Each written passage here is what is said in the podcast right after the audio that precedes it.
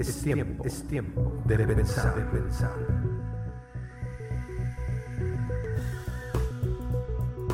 Mushaki Estudio. Lo va revelando en su palabra, ¿no? Hoy vamos a estudiar eh, una porción de la Biblia que está en Lucas 13. Lucas 13, eh, los versos 22 al 30. Y, y bueno, eh, la, parte del, del el interés de esta lección es que podamos extraer de la lección, uh, digamos que porciones o descripciones del carácter de Dios, porque necesitamos conocer más a Dios, conocerlo como persona. Ya vimos en estudios pasados pues, la persona de, hemos visto al Padre, a Dios el Padre, a Dios el Hijo y a Dios el Espíritu Santo.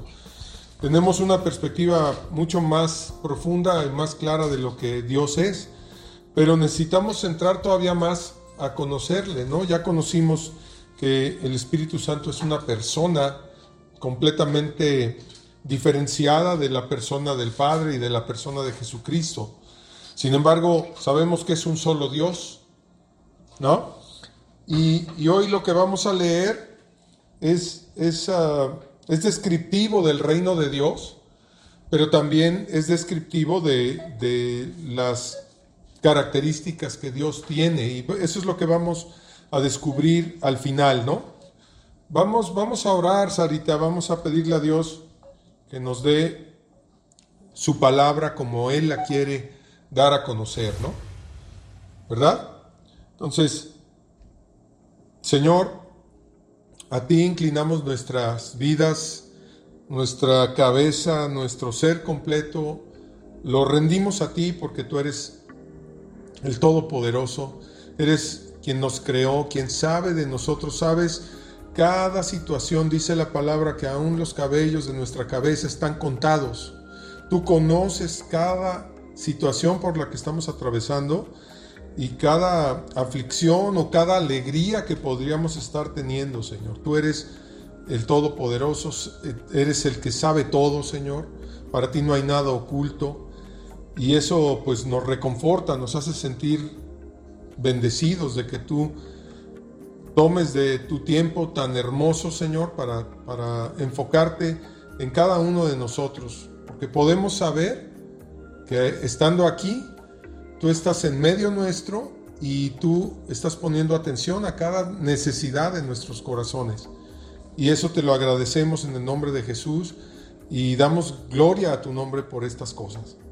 Así que vamos a leer la palabra en uh, el verso 22, Lucas 13. Es una palabra muy hermosa. El título es La puerta estrecha.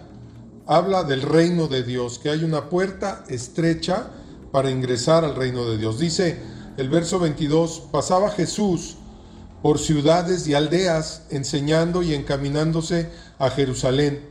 Y alguien le dijo, Señor, ¿son pocos los que se salvan? Y él les dijo, y aquí vienen las palabras del Señor que son siete versos completos que nos hablan de, de, de lo que Dios está esperando de nosotros para encontrarse con nosotros en su reino. ¿no? Dice, verso 24, esforzaos a entrar por la puerta angosta. Notemos eh, ese énfasis en esforzaos. Ahí Jesús está haciendo énfasis en algo que tenemos nosotros que hacer, que es esforzarnos por entrar por esa puerta angosta. Porque os digo que muchos procurarán entrar y no podrán. Verso 25, después que el padre de familia se haya levantado y cerrado la puerta, y estando fuera, empecéis a llamar a la puerta diciendo, Señor, Señor, ábrenos. Él respondiendo os dirá, no sé de dónde sois. ¿Verdad? Vamos a aclarar un poquito después qué está pasando allí, ¿no? Verso 26, entonces comenzaréis a decir, Delante de ti hemos comido y bebido, y en nuestras plazas enseñaste. Pero os dirá, verso 27, os digo que no sé de dónde sois. apartaos de mí todos vosotros, hacedores de maldad. Verso 28, allí será el llanto y el crujir de dientes.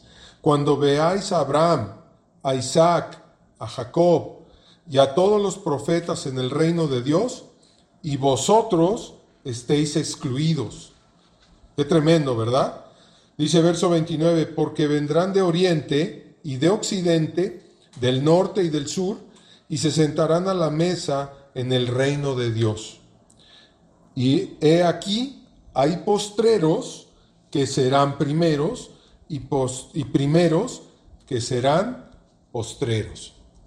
Es una palabra preciosa del Señor, donde nos, nos habla primero de que tenemos que esforzarnos por entrar por la puerta estrecha, ¿verdad? Eh, eh, es, la puerta al reino de Dios. Eh, ellos, en, las escrituras se cita que, que, Jesús es el camino, la verdad y la vida, ¿no?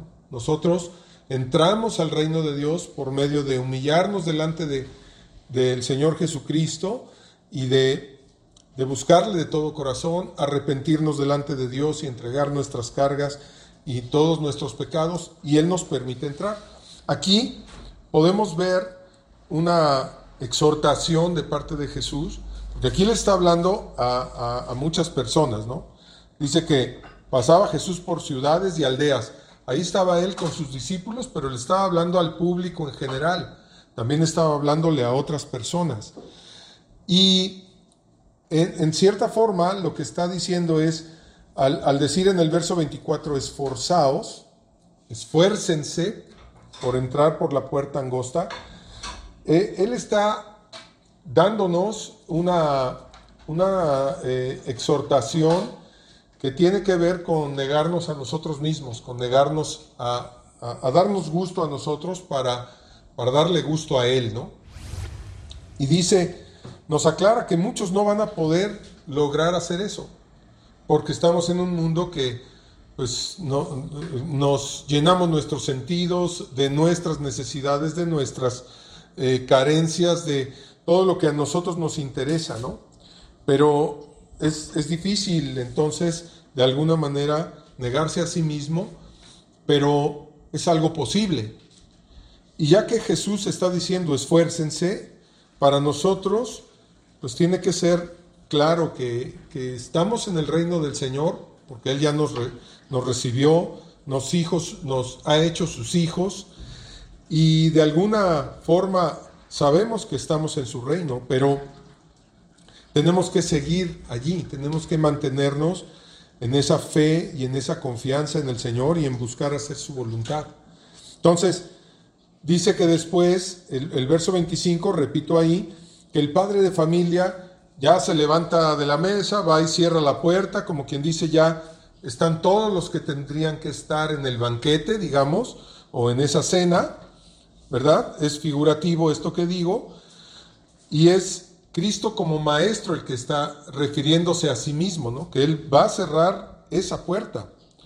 Y entonces afuera habrá personas, en este caso podemos pensar en aquellas personas que Hoy les declaras el amor de Cristo, les hablas de, que pueden venir al Señor, arrepentirse, gozar de una nueva vida en el Señor. Y son aquellos que dicen, no, yo, yo luego lo buscaré, cuando me sienta más espiritual lo voy a buscar. Pero no, el Señor ya cerró la puerta, ¿no? Y entonces allá afuera se oyen los gritos o la, la, insistencia de la gente que dice, Señor, Señor, ábrenos, ábrenos, porque quieren entrar al gozo del reino de Dios, ¿verdad? Y él responde, él os dirá, no sé de dónde son. O sea, ahí hay una exclusión. Ya no les va a abrir la puerta el Señor. Entonces, eh, está clarísimo que hay, hay un tiempo que es aceptable para que nosotros acudamos al Señor. De hecho, la palabra en el tiempo antiguo dice que el Señor dice, búsquenme mientras puedo ser hallado.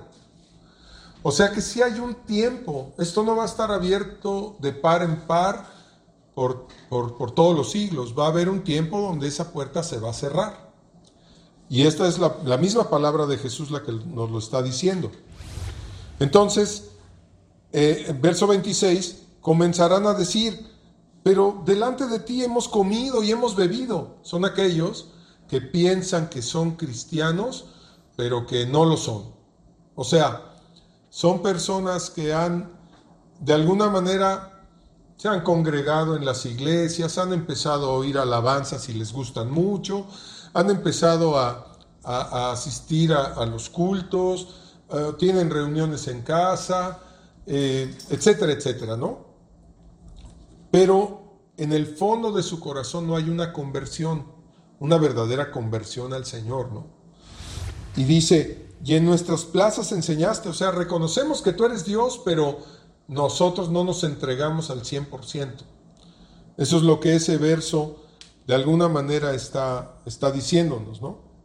Entonces, como que son profesiones de fe falsas, y esto lamentablemente lo estamos viviendo en la iglesia ahorita porque durante muchos años se ha predicado que, Jesús es como el genio de la lámpara, ¿no? Que te viene a resolver todos los problemas y entonces la gente les predica diciendo, ¿sabes qué? Tú haces esta oración y ya eres un hijo de Dios. Y realmente esa oración de fe no está en la Biblia. Y hay muchas formas en las que Dios nos ha mostrado cómo la gente se convertía al Señor. Eh, pero en ninguna de ellas se muestra una, una oración de confesión. Sin embargo, nosotros la seguimos utilizando de alguna manera, pero tenemos que explicar que la conversión es ese anhelo del corazón de verdaderamente hacer la voluntad de Dios, no importando lo que, lo que, lo, que nos cueste. ¿no? Entonces, eh, por eso a veces insistimos mucho en que en que haya en nosotros una verdadera convicción de que nos hemos entregado al Señor. Y yo creo que Dios nos lo va a estar recordando siempre, porque Él no quiere que vivamos engañados, ni tampoco quiere que, que estemos afuera tocando a la puerta, pidiendo que el Señor nos abra nuevamente cuando el tiempo termine y ya el Señor no, no va a abrir esa puerta. ¿no? Entonces, qué bueno que nos lo recuerde, es un signo de amor de parte de Dios para nosotros. El hecho de que nos recuerde, bueno, si estás conmigo, verdaderamente comprométete conmigo, haz, haz de tu vida una vida verdaderamente cristiana, ¿no? Si no, ni, ni no tomes el, el, eh, el, calificativo de cristiano para describirte si no estás dispuesto a morir por mí, ¿no? Es lo que de alguna manera el Señor nos está diciendo. Y dice, pero os dirá, os digo que no sé de dónde sois. O sea, ahí hay una, ahí hay una respuesta de parte de Dios que es firme y tajante, ¿no? Cuando el tiempo se acabe, no va a haber, este, eh, ¿cómo le llaman al, al examen extraordinario? ¿no? no va a haber examen extraordinario, porque la puerta ya se cerró y el Señor, pues ya tiene en su reino a los que han, a los que fueron sinceros y a los que fueron honestos y no va a haber, no va a haber una segunda puerta que se abra, ¿no? Entonces, por eso es tan importante que nosotros oremos por las personas que están a nuestro alrededor para que ellos puedan conocer del Señor. Y a veces nos topamos con unas paredes que parecen de hierro, que nuestros propios hijos a veces este, ya no quieren ni saber del Señor, ya no me, no me mandes este, pensamientos cristianos, no me mandes este, ni, ni las alabanzas que escuchas. No me mandes información cristiana, papá, ya no quiero saber de eso. A veces oímos eso de parte de nuestros hijos. Y es doloroso porque sabemos que el tiempo es, está corriendo en nuestra, en, nuestra, en, contra de, de, todas las personas que se van a quedar fuera de esto. ¿no? Dice, verso 28, allí será el llanto. O sea, si pensábamos que aquí en el mundo el sufrimiento está terrible, que sí está terrible, pero si pensábamos que ese es el último estrado del sufrimiento de los hombres, de los seres humanos, estamos muy lejanos a la verdad, porque el Señor Jesucristo dijo, ahí donde están aquellos que no reconocieron ni palabra, que no reconocieron ni poder y que no se arrepintieron y que no dejaron sus malos caminos, allí verdaderamente será el llanto y el crujir de dientes. Estas, este tipo de lección, yo, yo creo que a todos nos, nos simbra, ¿no? Nos mueve porque es, es la firmeza. O sea, por un lado hemos visto y hemos estudiado ese amor tan paternal y tan tierno, tan hermoso, donde el Dios Todopoderoso da a su propio Hijo y lo, lo lleva a una cruz a morir por nosotros que éramos totalmente culpables y muere un inocente allí para pagar nuestros pecados. Ahí nos está mostrando el amor en toda la, la expresión de la palabra. Pero aquí nos está mostrando la firmeza de, de un padre que ha cerrado la puerta y que dice, no más. Y los que se quedaron afuera, ya el Señor les dice, no, nunca, no, no los he conocido, no sé quiénes son ustedes, se quedan fuera y allí será el lloro y el crujir, el crujir de dientes. Y dice, cuando veáis a Abraham, a Isaac, a Jacob y a todos los profetas en el reino de Dios, y vosotros estén excluidos, ahí es cuando de alguna manera vas a, vas a percibir cómo puede ser que fui tan insensible de no poner mis ojos en el Señor, ¿no? de no poner mi vida en sus manos de no rendirme. ¿Cómo pude ser tan, tan duro de corazón? Y dice, porque vendrán de oriente y de occidente y del norte y del sur, y se sentarán a la mesa en el reino de Dios.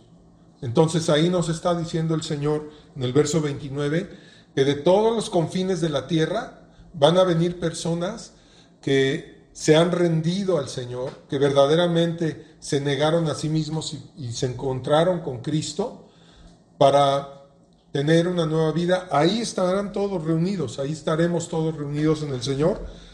Y dice, el verso 30 lo cierra con algo que a todos nos sorprende, ¿no?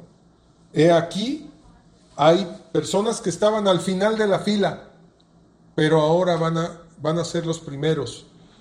Y los primeros, los que estaban ahí en la primera fila, que creían que, que todo iba bien, este, serán los postreros. Entonces, de, alguna manera el Señor nos está llamando a, ser fieles, a ser consistentes, pero a entender que, que, bueno, el mundo está difícil y si nosotros ya estamos en Cristo, necesitamos orar y rogar para que Dios les abra los ojos del entendimiento a las personas que nos rodean. Aquellos que por años a lo mejor hemos, hemos estado orando, hay que seguir orando por ellos para que Dios toque sus corazones, ¿no? Y porque seguramente alguien oró por nosotros, porque yo era alguien también de duro corazón y en algún momento el Señor me permitió o nos permitió encontrarle. Entonces, ¿qué es lo que sacamos de esta pequeña, de esta pequeña lección? Ah, al respecto del reino de Dios, bueno, en resumen, estamos encontrando aquí que la puerta está abierta por un tiempo, ¿verdad? Nosotros no sabemos cuándo ese tiempo va a terminar, ¿verdad? Por eso es urgente, es urgente y necesario que estemos rogando a Dios por misericordia para los que nos rodean, para que conozcan de Cristo y pues puedan tener una, un encuentro personal con Dios. En, segundo lugar, estamos viendo que aquí se muestra el carácter de Dios. Por un lado, al darnos una prevención de que la puerta está abierta, eh, y eso sí me gustaría que lo anoten porque es parte del carácter de nuestro Dios que se está expresando a través de la escritura. Es eh, un, signo de firmeza. O sea, tú, nosotros podemos eh, concluir que dada esta escritura nosotros podemos ver que el Señor es firme en, su determinación de que el reino de Dios llegue a todas las personas, pero en su determinación de que hay un tiempo en el cual pues, la puerta se va a cerrar.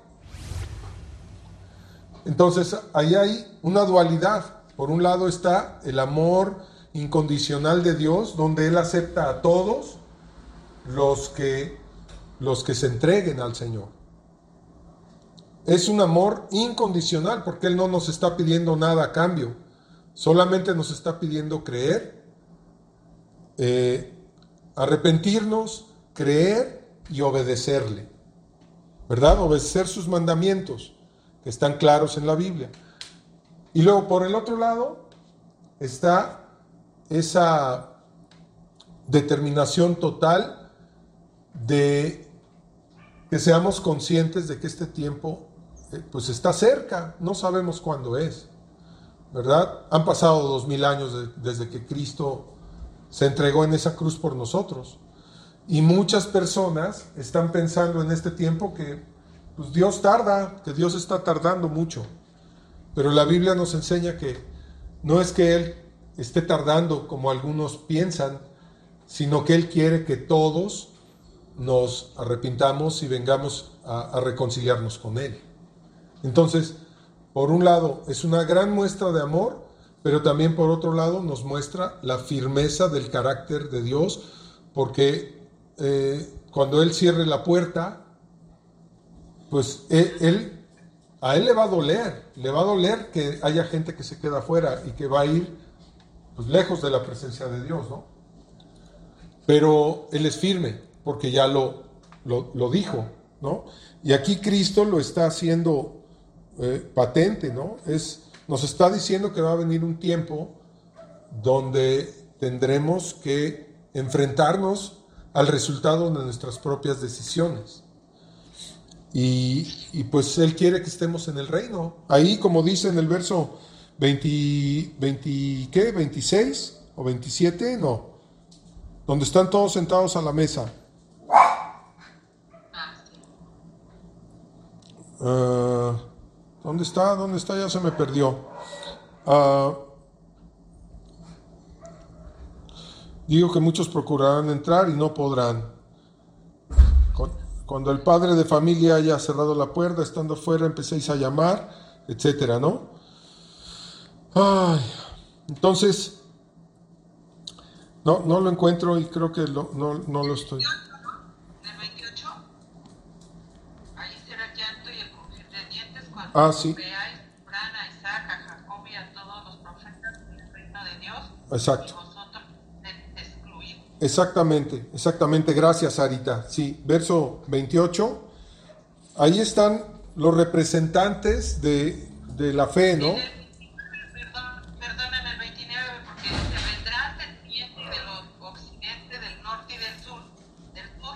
se sentarán a la mesa en el reino de Dios. Así es, Arita, sí, tienes toda la razón.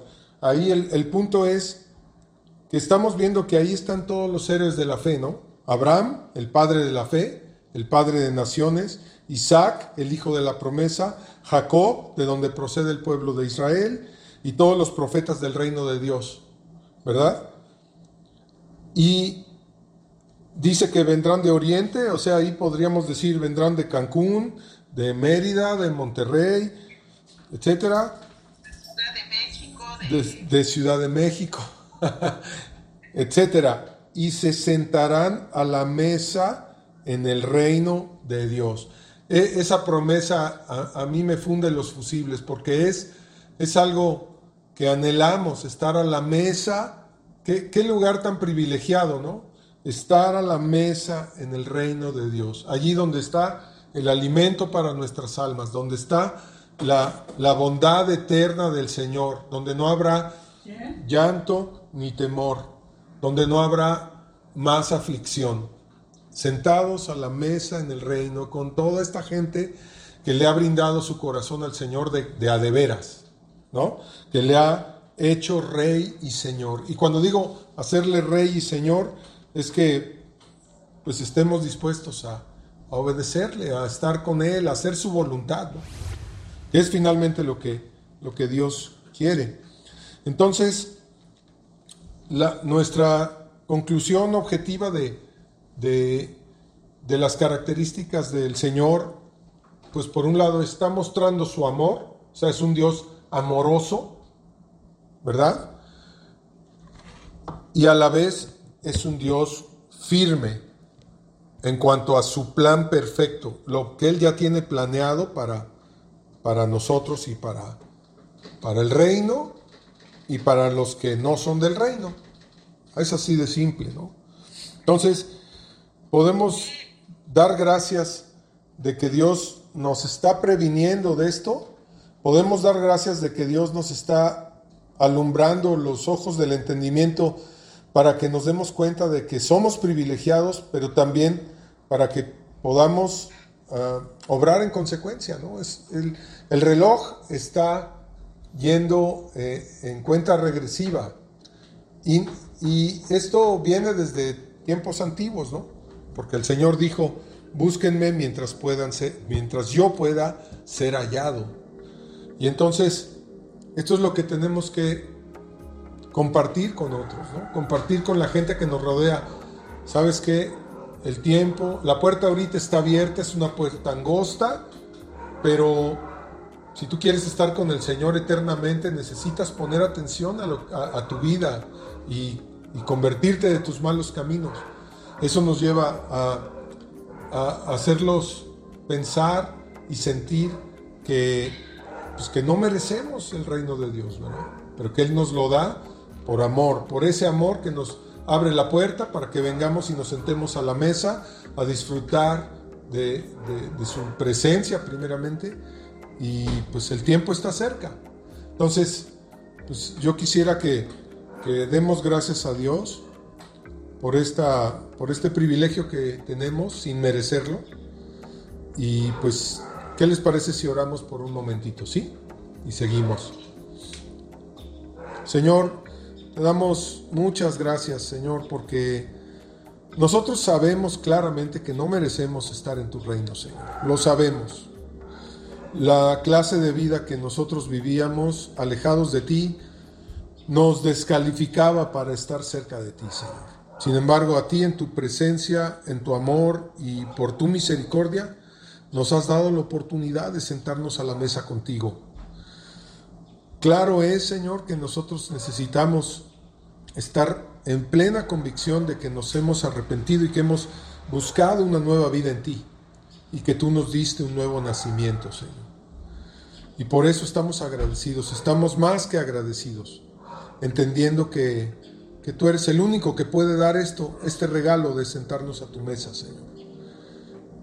La, la, Biblia nos ha enseñado y lo hemos leído en otro momento que el reino de los cielos se ha acercado. O sea, ese reino no es un reino futuro, es un reino que ya está con nosotros, porque Cristo ya vino, ya pagó el precio del pecado, el reino de Dios ya está vigente.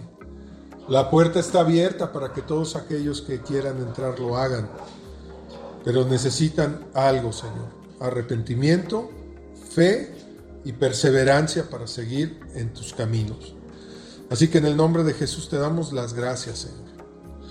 Y nos mantenemos en esta sensación de, ser privilegiados y ayúdanos a, no dejarnos eh, quitar esta sensación y esta convicción del corazón, aun cuando vengan problemas grandes a nuestras vidas, aun cuando haya aflicciones, aun cuando haya luchas en nuestro ser, aun cuando haya cualquier cosa que se anteponga a lo que tú has dicho, Señor, nosotros estemos firmes en tu voluntad y en, en, conocerte más y en estar eh, presentes delante de ti. Eh, en sujeción a tu, a tu hermosa presencia y a todo lo que tú eres. En el nombre de Jesús, damos gracias. Bien amigos, eso fue todo por hoy desde Cancún, Mushaki. Hasta pronto.